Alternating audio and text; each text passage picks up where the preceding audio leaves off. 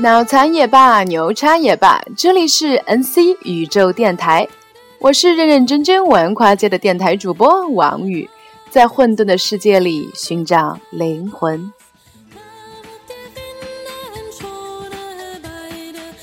昨天刚录完《做个性感的柏林女人》，一个失散好些年的朋友杨突然加我的微信。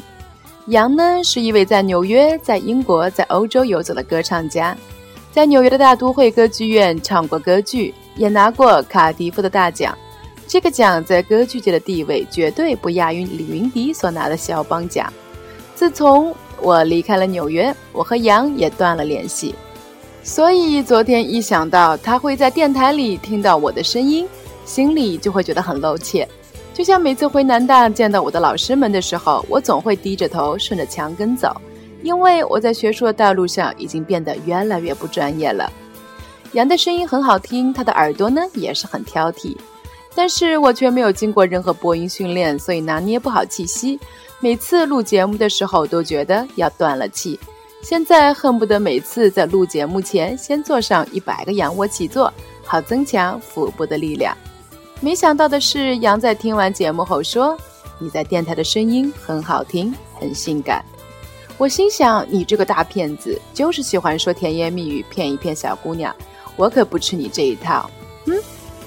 不过话说回来，我认识的不少艺术家朋友都很多情。多情这个词并不是贬义，至少在我看来，它是一种对于情感的感知能力。有不少歌剧界的大师，个人的情感经历就是一首首曲终人散空愁暮。当中的一位极品呢，就是玛利亚·卡拉斯。他的一个情敌就是杰奎琳·肯尼迪。前段时间我在巴塞罗那的时候，正好碰上了纪念卡拉斯的歌剧大师班，那么就跟大家顺便介绍一下这位奇女子吧。用“伟大”这个词来形容这位出生于希腊的美国女高音歌唱家，都显得有点土的掉渣，因为她裹挟了才华、灵气，还有悲剧的张力。即便是奥黛丽·赫本站在她的面前。都会被他的光芒笼罩的瞬间黯淡无光。不过，与卡拉斯和 Jacqueline 发生三角恋的，并不是那位已故的总统，而是 Jacqueline 后来的丈夫——希腊船王奥纳西斯。之前我在纽约生活的时候呢，就住在大都会歌剧院的后门。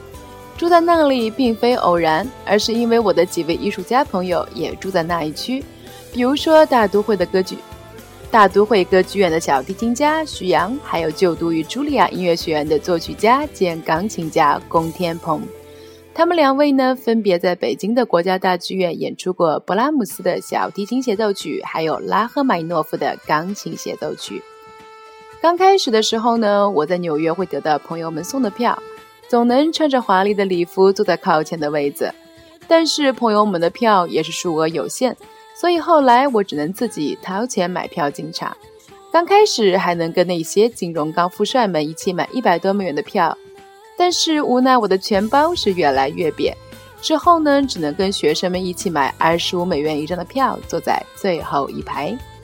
纽约的大都会歌剧院坐落于纽约的中央公园西南角的林肯中心，有三千八百个座位，外加一百七十五个站位。这是一个什么概念呢？就是一幢十层高的楼。那位小提琴家朋友跟我说，观众们看到的只是一个十六点五米宽、十六点五米高的舞台，但是舞台的后面则有一个更大的后台，从幕布到后墙足足有二十四米长。不过我在这里要吐一个槽，百度百科里那张关于大都会歌剧院的封面照片，显然是张冠李戴了。歌唱家们在舞台上可是没有麦克风的，完全得靠自己的身体发声共鸣。你就可以想象，如果不是顶级的歌唱家，完全没有办法驾驭这样一个舞台。所以呢，在这里登台的歌唱家，大多数都有一个相当强壮的身体。即便是身为女汉子的我，站在羊的旁边，也是显得小鸟依人。而我们的那位玛利亚·卡拉斯却是身材妖娆。但是他依然能够让大都会歌剧院拜倒在自己的石榴裙下，可见当年是怎样的风情万种，自然让那位希腊船王爱不过来了。但是对于卡拉斯来说，这却是一段虐恋。他虽然复活了19世纪早期的意大利歌剧，但是他戏剧化的人生也让自己饱受情感和精神的折磨，自己的身体每况愈下。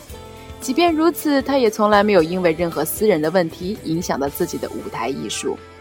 大家可不要以为歌剧是一成不变的，每一个演出季都会因为制作人的不同而有着完全不一样的舞台风格和戏剧体验，甚至会因为乐队指挥的不同而有着不同的气氛的。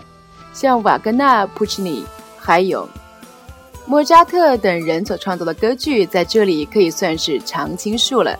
但是有的时候也会根据时局的变化而上演一些政治讽刺剧，比如说三年前上映的尼克松在中国，以及讽刺俄罗斯政坛的霍凡之乱。就像每一个脱氧核的核酸都能解读你的所有生命密码一样，歌剧也能够反映出当下思想界的批判和大众舆论之间的互动。好啦，今天的节目就先到这里吧。我是王宇，再不跨界就老了。